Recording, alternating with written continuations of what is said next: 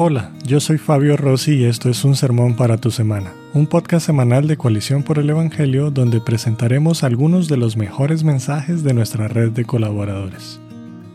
A lo largo de las escrituras encontramos una exhortación constante a velar y cuidar nuestra alma. En este sermón, el pastor Gerson Moray nos advierte de un peligro que viene como resultado de no cuidar nuestras almas la incredulidad que nos lleva a apartarnos de Dios. Pero al mismo tiempo, mientras nos exhorta a perseverar en Cristo, asimismo nos comparte la manera en que podemos guardarnos de la incredulidad, la comunión de la iglesia de Cristo. Escuchemos. Mirad, hermanos, que no haya en ninguno de vosotros corazón malo de incredulidad para apartarse del Dios vivo. Antes, exhortaos unos a otros cada día, entre tanto que se dice hoy, para que ninguno de vosotros se endurezca por el engaño del pecado, porque somos hechos participantes de Cristo, con tal que retengamos firme hasta el fin nuestra confianza del principio. No quiero desconectar lo que vamos a hablar hoy día de lo que hemos venido hablando en las dos últimas semanas. El tema que hemos tratado de em, estudiar desde la escritura tiene que ver con velar por nuestra alma, velar por nuestras almas, cuidar nuestras almas, cuidar nuestro interior. Y habíamos empezado hablando de la importancia de la oración en la tarea para cuidar nuestras almas. No se cuida el alma sin oración. Jesús decía, velad y orad para que no entréis en tentación. Hablamos la semana pasada de la importancia de la escritura, la palabra de Dios como un medio por el cual nosotros velamos por nuestras almas para resumir ambas cosas, las devociones personales son el medio por el cual nosotros podemos velar por nuestras almas y Dios de las nuestras. La oración a Dios, la lectura de su palabra, es el medio por el cual podemos velar por nuestra alma. Ahora nosotros nos encontramos con una advertencia si no cuidamos nuestra alma.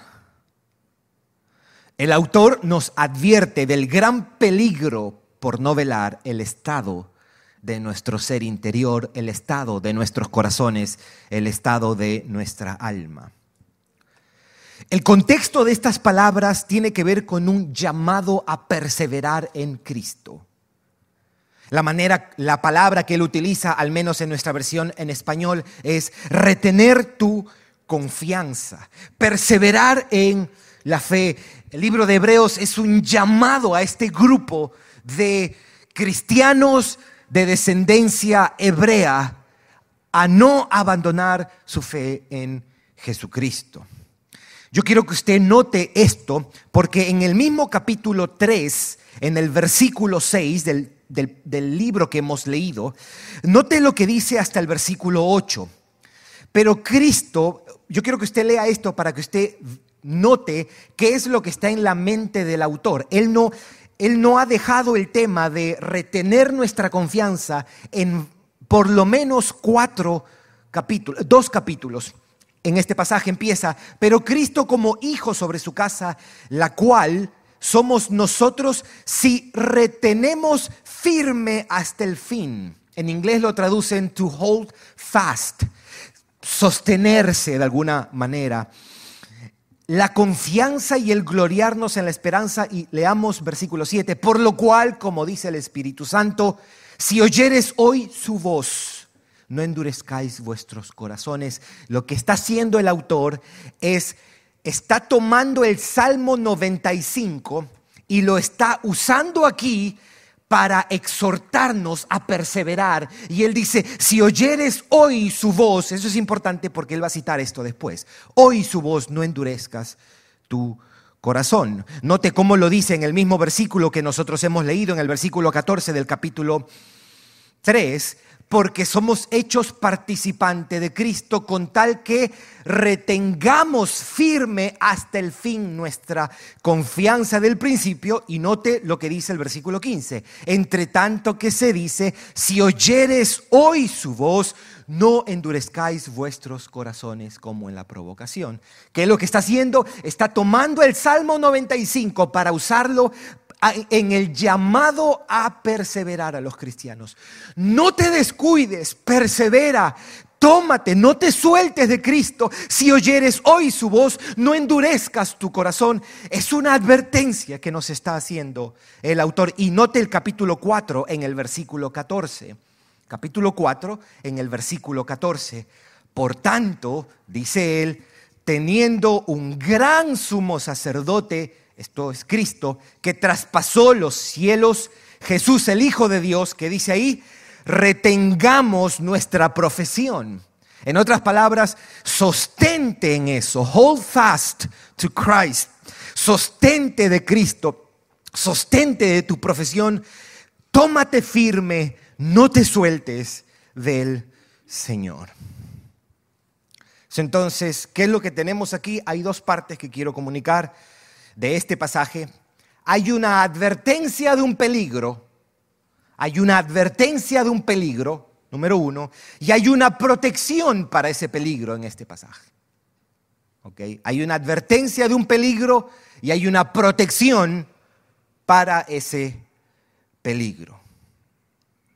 quisiera que nosotros sintamos el peso de la advertencia, que sintamos la, la seriedad la gravedad de la advertencia que hace este autor. Sus palabras no son ligeras y el escenario que él pinta es un escenario dramático, trágico. ¿Cuál es la advertencia o cuál es el peligro del que nos advierte?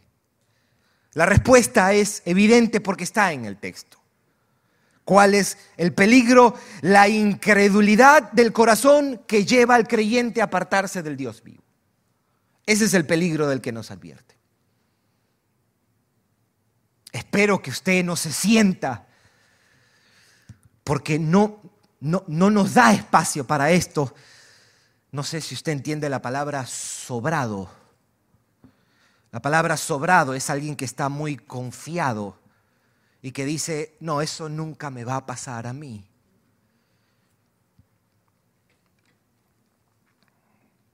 La advertencia sugiere que un verdadero hermano puede apartarse del Dios vivo. La advertencia sugiere que personas dentro de la iglesia, a quienes el autor llama hermanos, pueden apartarse del Dios vivo, pero para unos ese apartarse puede ser solo una etapa de frialdad y desobediencia con algunas consecuencias, pero para otros puede ser una evidencia de que no son de Cristo. Sea lo que sea, la advertencia no se puede tomar a la ligera, no se puede tomar estas palabras a la ligera. Mirad, hermanos, que no haya en ninguno de vosotros corazón malo de incredulidad para apartarse del Dios vivo. hay un par de cosas que quiero decir acerca de esta advertencia. Apartarse del Dios vivo es el efecto final de la incredulidad del corazón. ¿Verdad? Eso es lo que el texto nos está diciendo.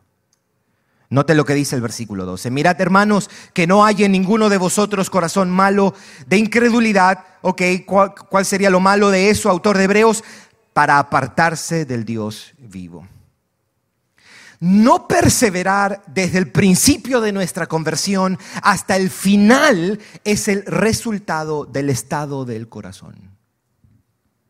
Lo primero que sucede en un pecador que se aleja del Señor, que se aleja de la fe, que se aleja de la comunión con la iglesia, es que en su corazón ha crecido la mentira, el engaño, la incredulidad y el amor por las cosas de este mundo. El resultado de esa incredulidad es que termina dándole la espalda a Dios, abandonando la fe y en algunos ese abandono es permanente, mostrando que se apartaron porque no eran de Cristo. No puedes, mire, nosotros creemos en la seguridad de la salvación. A quien Dios salva, Dios preserva hasta el final. ¿Verdad? Creemos eso. Y eso es glorioso. Eso es glorioso. Eso es esperanza para nosotros. Imagínense que dependiera de nosotros permanecer salvados hasta el último día. Todos nos perderíamos. Estamos, coincidimos con eso, ¿verdad? Eso es el testimonio de la Biblia. Yo les he dado vida eterna, dice Jesús, y nadie las arrebatará. ¿De dónde? De mi mano. Y nadie las arrebatará de las manos de mi Padre, a quien Dios salva, preserva hasta el fin. Esa misma Biblia que enseña que el cristiano está asegurado hasta el final, es la misma Biblia que enseña que si no guardamos nuestro corazón nos podemos apartar del Dios vivo. So, no tome mi hermano o mi hermana esto la ligera. No diga, esto no es para mí. No, porque el texto está diciendo que es para nosotros.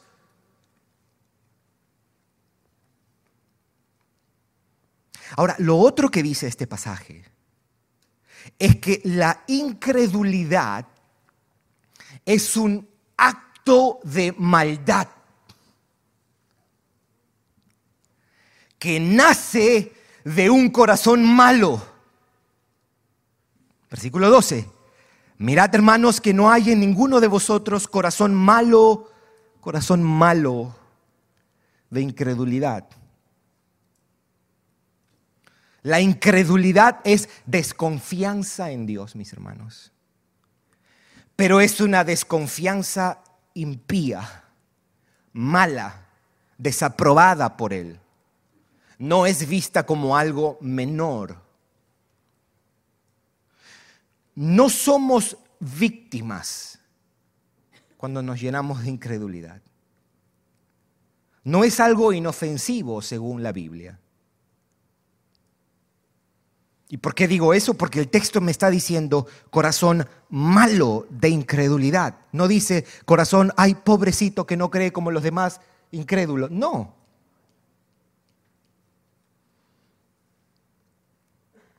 La incredulidad no es un estado neutral. No es una actitud inofensiva. No es una postura pasiva o indiferente solamente. La incredulidad no es una mansa paloma. Es una actitud que nace de un corazón malo.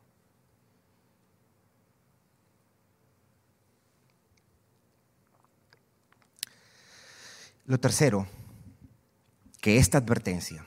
¿Cuál es la advertencia entonces? La advertencia es contra la incredulidad del corazón que lleva al creyente a apartarse de Dios. Lo tercero que, veo en esto es la mención del el engaño del pecado, del engaño del pecado. El pecado comienza, mis hermanos, con una mentira que es recibida y creída en el corazón. Es más, todo esto se dañó por una mentira. Porque la voz de la verdad, el creador de la realidad objetiva como la conocemos, dijo, si tú tomas esto morirás. ¿Y qué dijo el diablo? No morirás. El pecado le presenta al corazón la opción. Lo seduce, lo engaña, lo persuade. Y cuando el creyente está desarmado, está sin protección, sin velar, dormido, desenfocado, entonces será engañado y seducido con facilidad. Entonces el corazón engañado y endurecido, lleno de desconfianza y movido por la incredulidad, lleva al pecador a darle la espalda a Dios y a caminar en el precipicio de la muerte. Esa es la advertencia, mis hermanos. Te pido que seas sobrio y nunca subestimes Número uno, ni el poder del pecado, ni lo frágil de tu corazón.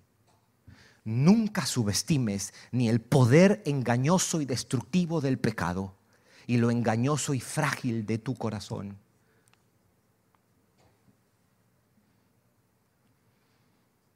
Mirad, hermanos, no que no haya en ninguno de vosotros corazón malo de incredulidad para apartarse del Dios vivo. Ok, autor de Hebreos. Es seria la advertencia. ¿Hay algo que pueda hacer, autor de Hebreos, para que eso no me pase? Porque no quiero que me pase. ¿Cómo le voy a dar la espalda a mi Señor, el Señor que me salvó? Yo no quiero que me pase lo del versículo 12. Y él dice, sí, hay un remedio. Hay un remedio. Y quizá en tu mente dirías, la oración. Y yo te digo, sí, pero ya vimos eso la semana antepasada. O la Biblia. Sí, también lo vimos. Y aquí él no dice ni la oración ni la Biblia. Y no es que Él no esté de acuerdo con que la oración y la Biblia sean instrumentos para velar por nuestra alma y velar por nuestro corazón para no apartarnos. Pero aquí Él dice otra cosa. Aquí Él nos sorprende.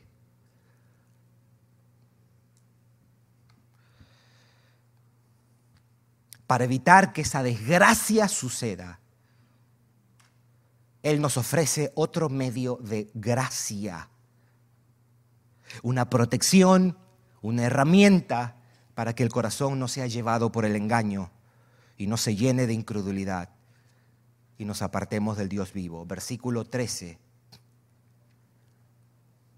Antes, exhortaos los unos a los otros cada día entre tanto que se dice hoy, porque él dice esto, porque él está usando el Salmo 95. ¿Se acuerda? Si oyeres hoy su voz, no endurezca su corazón. Por eso dice hoy, para que ninguno de vosotros se endurezca por el engaño del pecado. Él dice que la comunidad de creyentes es el medio que nos ayudará a guardarnos que nos ayudará a no ser engañados, a no ser endurecidos y finalmente a desviarnos. La manera de guardar el corazón de la mentira e incredulidad que los puede llevar a desviarse, enseña el autor de Hebreos, es a través de la iglesia, exhortándonos unos a otros. Ahí está. Antes exhortaos los unos a los otros. Yo quiero dejar que esto se asiente en nosotros.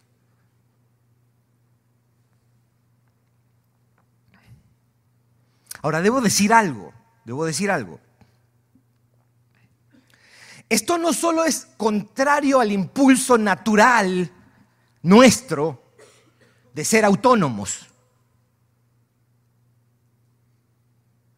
Esto es contrario al espíritu de la época. Es contrario a aquello que el hombre moderno cree y valora.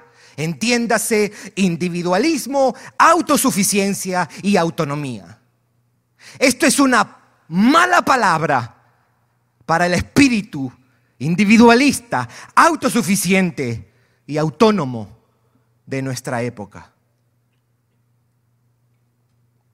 El llamado cristiano a la comunidad, el llamado cristiano al compañerismo, mis hermanos, el llamado cristiano al amor fraternal es contrario al espíritu autónomo, autosuficiente e individualista del mundo. Si te sientes un poco incómodo con esto o luchas con esto, tú tienes que saber identificar por qué te sientes así. Y la explicación primaria es por nuestro corazón. Y segundo, porque estamos en un mundo que bebe individualismo, autonomía y autosuficiencia.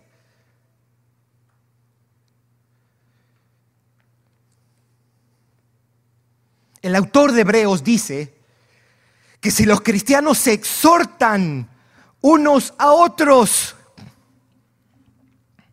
no serán endurecidos en su corazón no se llenarán de esa malvada incredulidad, no serán movidos por la mentira del pecado y no se apartarán ni se alejarán del Dios vivo.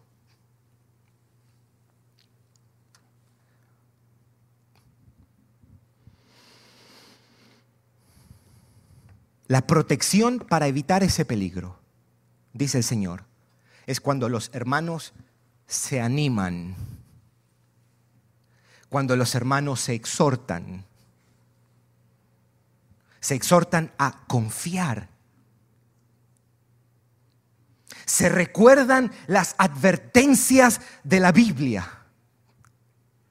Se recuerdan las instrucciones de Dios. Se recuerdan las promesas de la Escritura. Se animan recordándose los beneficios del Evangelio se alientan unos a otros, se edifican y se aconsejan. La protección para evitar ese terrible peligro que el autor de Hebreos nos dice surge cuando oramos los unos por los otros, cuando oran juntos en la prueba, en la tentación y en la seducción, los cristianos están más seguros.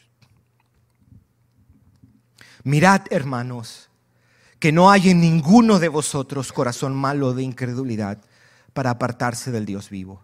Antes, exhortaos los unos a los otros cada día, entre tanto que se dice hoy, para que ninguno de vosotros se endurezca por el engaño del pecado.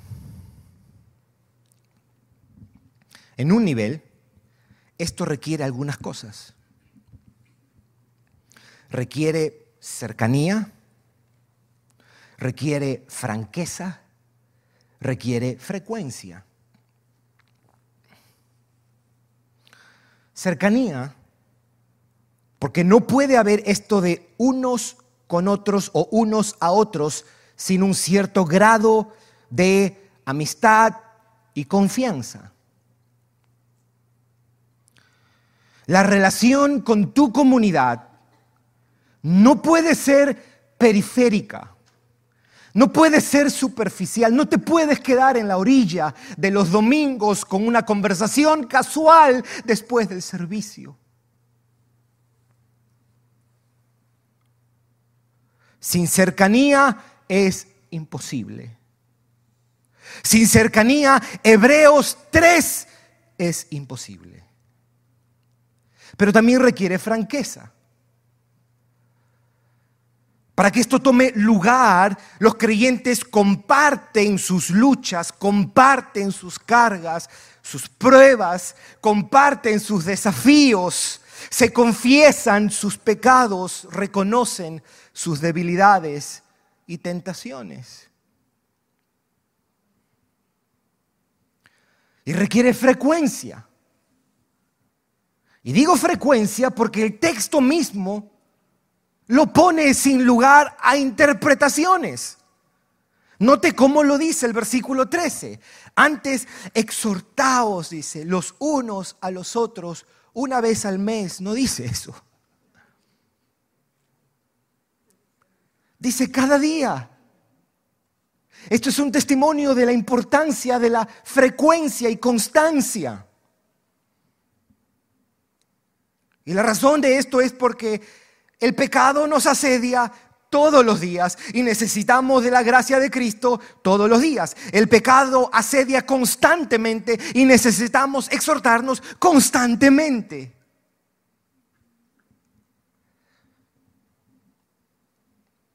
Pero esto también requiere ser práctico, requiere ser intencional, requiere humildad y requiere valentía de nuestra parte.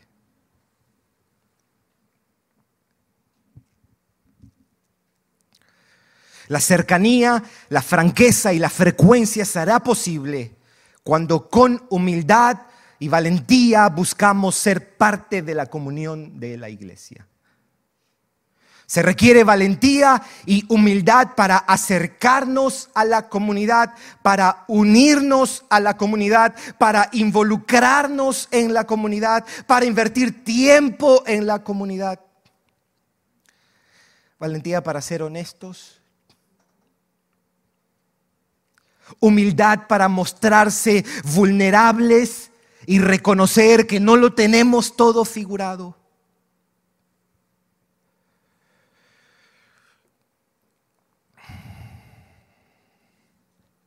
Se requiere valentía y humildad para cultivar amistades, para cultivar confianza y apertura con mis hermanos. Toma tiempo, pero requiere esfuerzo, intencionalidad, dedicación.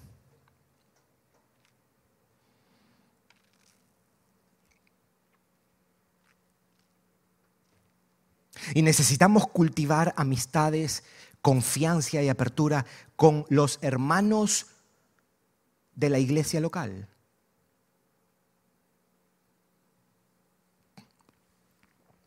Porque la persona que nos exhorta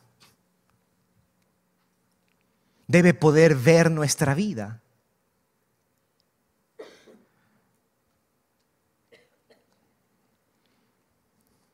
Digo esto porque hay algunos que pudieran decir, no, yo tengo un hermano en otra iglesia y él me... No, usted necesita aquí, porque el hermano de otra iglesia no, ve, no te ve constantemente como te miran otros aquí. ¿Se entiende, mis hermanos? Si tienes otro hermano en otra iglesia, otro hermano en otra iglesia, gloria a Dios por eso, pero usted necesita gente aquí que te vea que ha faltado tres domingos al servicio sin ninguna excusa y que te llame y te diga, oye, ¿por qué ha faltado tres domingos al servicio? El que está en otra iglesia no lo va a ver. ¿Se entiende eso? Ok, gracias mis hermanos. Nosotros necesitamos que gente pueda vernos y pueda exhortarnos y pueda decir, oye, ¿por qué estás actuando así? ¿Por qué estás hablando de esa manera? ¿Por qué te has descuidado en esto? He visto que se te ha ido el gozo. He visto que te has desconectado del servicio. Oye, ya no vienes al grupo.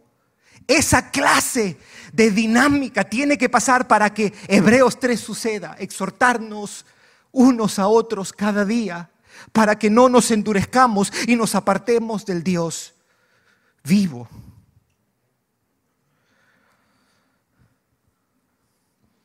¿Sabe cómo lo decía Salomón? ¿Sabe cómo decía Salomón este texto? lo decía con una sola frase, ay del que esté solo. Porque el día que caiga, no habrá segundo que lo levante. Ay del que esté solo o sola cuando la prueba llegue. Ay del que esté solo cuando sea tentado. Es una situación muy peligrosa cuando en la tentación no tengas a nadie que te exhorte. O alguien que te advierta. O alguien que te confronte. Que te despierte, que te sacuda. Alguien que te haga recordar por lo menos las advertencias del Señor y, y, quizás por temor no hagas la locura que vas a hacer. Triste cuando no tienes gente cerca que te pueda animar con las promesas del Señor. Ay del que esté solo cuando el diablo venga a ofrecerte algo irresistible. Ay del que esté solo cuando llega la tentación con poder seductor.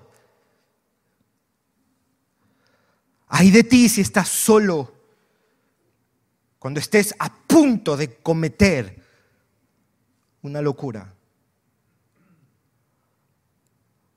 Cuando estés a punto de hacer esa llamada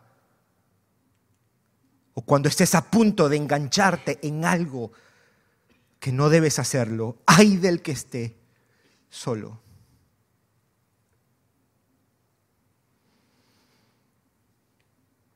Si usted no se erizó con la exhortación de Hebreos 3, yo le pido a Dios que usted se erice con esto. Vamos a Hebreos 10.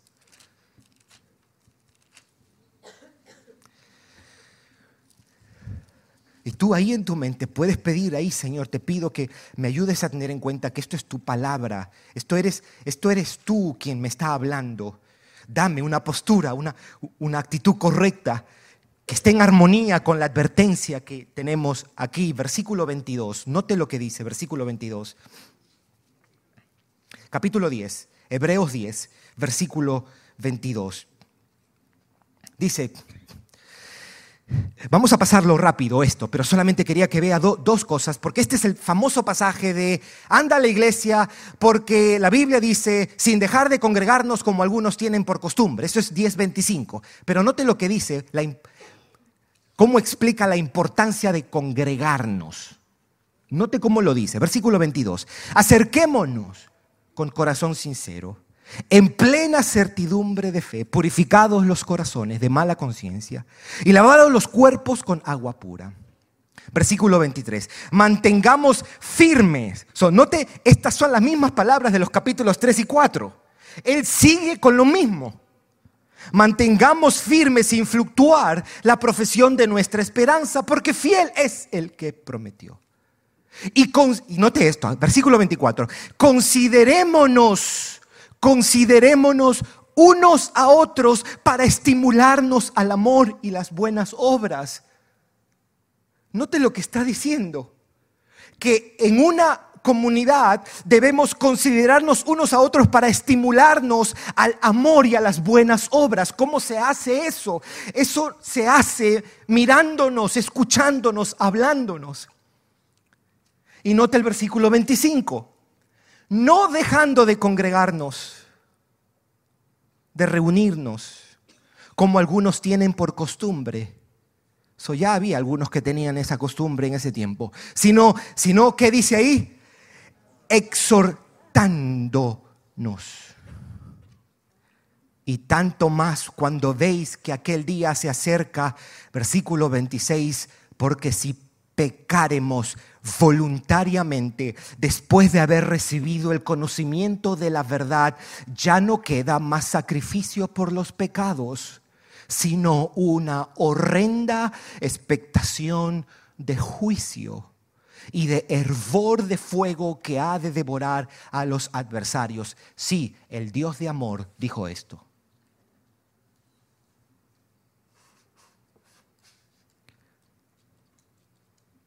El autor de Hebreos me está llamando a perseverar y me está diciendo, Gerson, tú necesitas formar parte de una comunidad y necesitas estar tan cerca de la comunidad. Y ellos deben poder ver tu vida de tal manera y tener tal grado de confianza. Gerson, no levantes, Gerson, paredes. No levantes paredes, Gerson.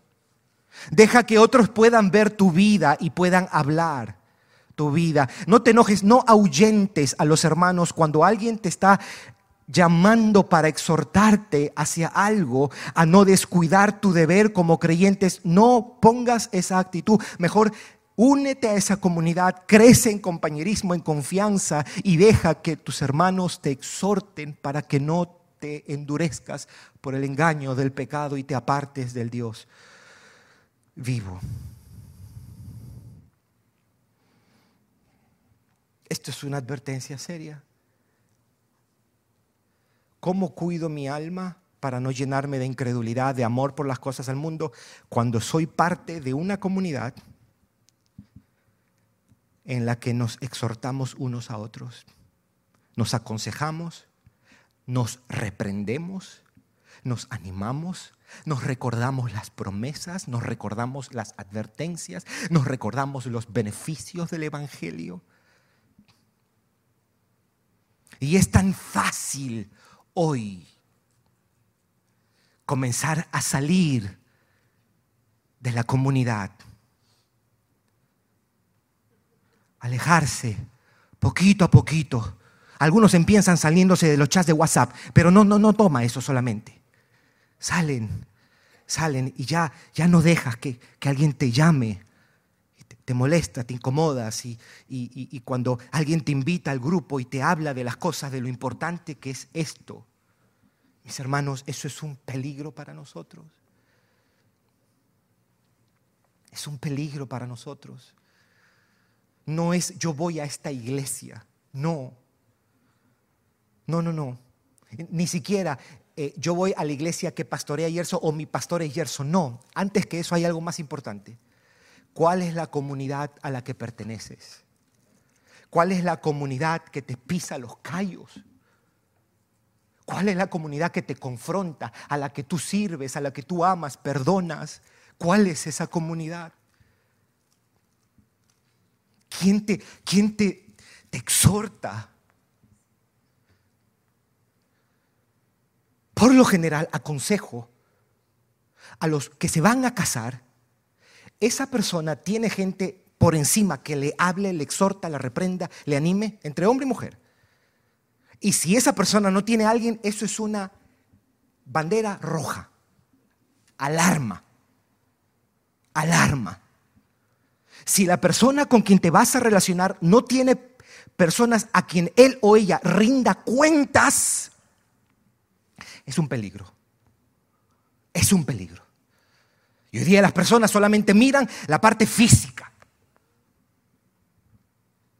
Y si sabe dos, tres versículos. No, no, es que ella sabe la Biblia, pero, o él sabe la Biblia, no, de, de, de pe a pa. Sí, pero escucha a personas de la congregación, de su congregación, escucha consejo.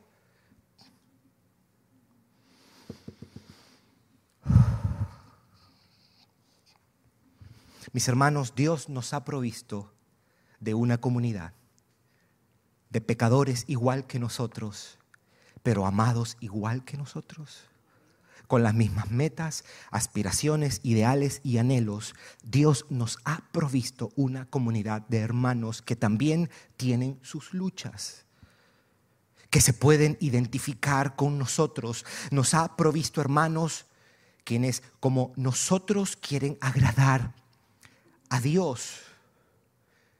Hay personas alrededor nuestro que también tienen el Espíritu de Dios para ayudarnos y exhortarnos, para así velar por nuestras almas y cuidar de nuestros corazones. Dios ha provisto protección, mis hermanos, para ayudarnos a velar por nuestras almas y así no nos apartemos del Dios vivo. Quiero decirte esto la exhortación entre hermanos de una iglesia es un gran medio que Dios usa para edificar su iglesia y para guardarnos de la mentira, la incredulidad y el pecado.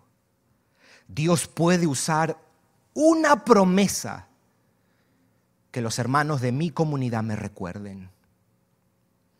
Dios puede hacer mucho cuando me muestro vulnerable con mis hermanos. El Señor puede usar de manera poderosa una confesión a tiempo.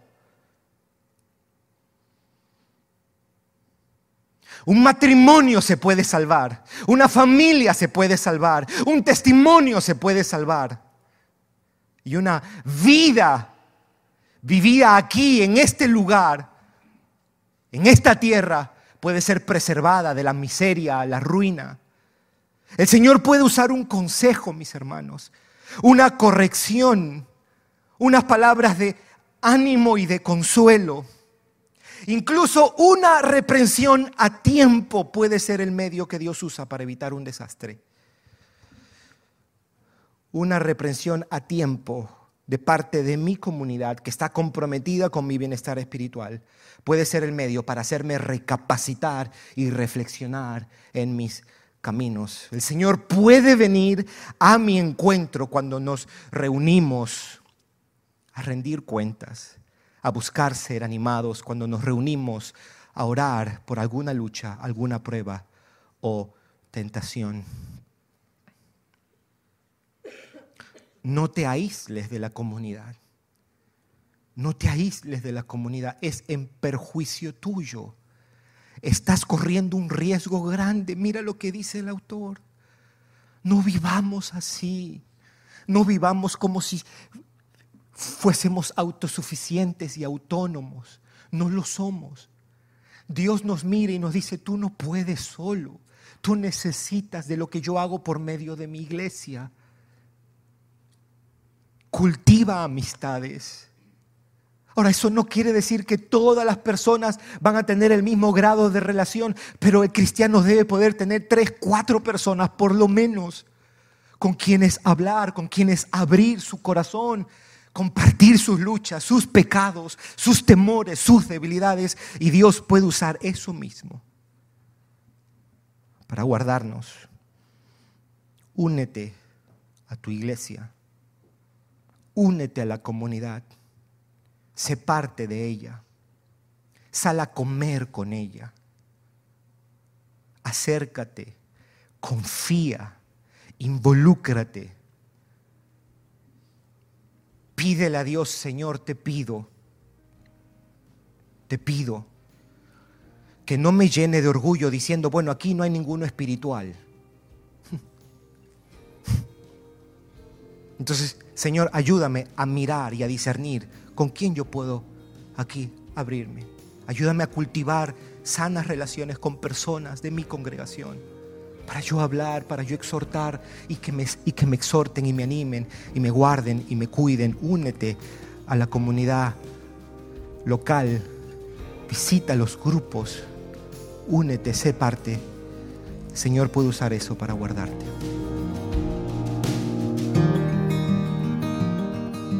Gracias por escuchar un sermón para tu semana.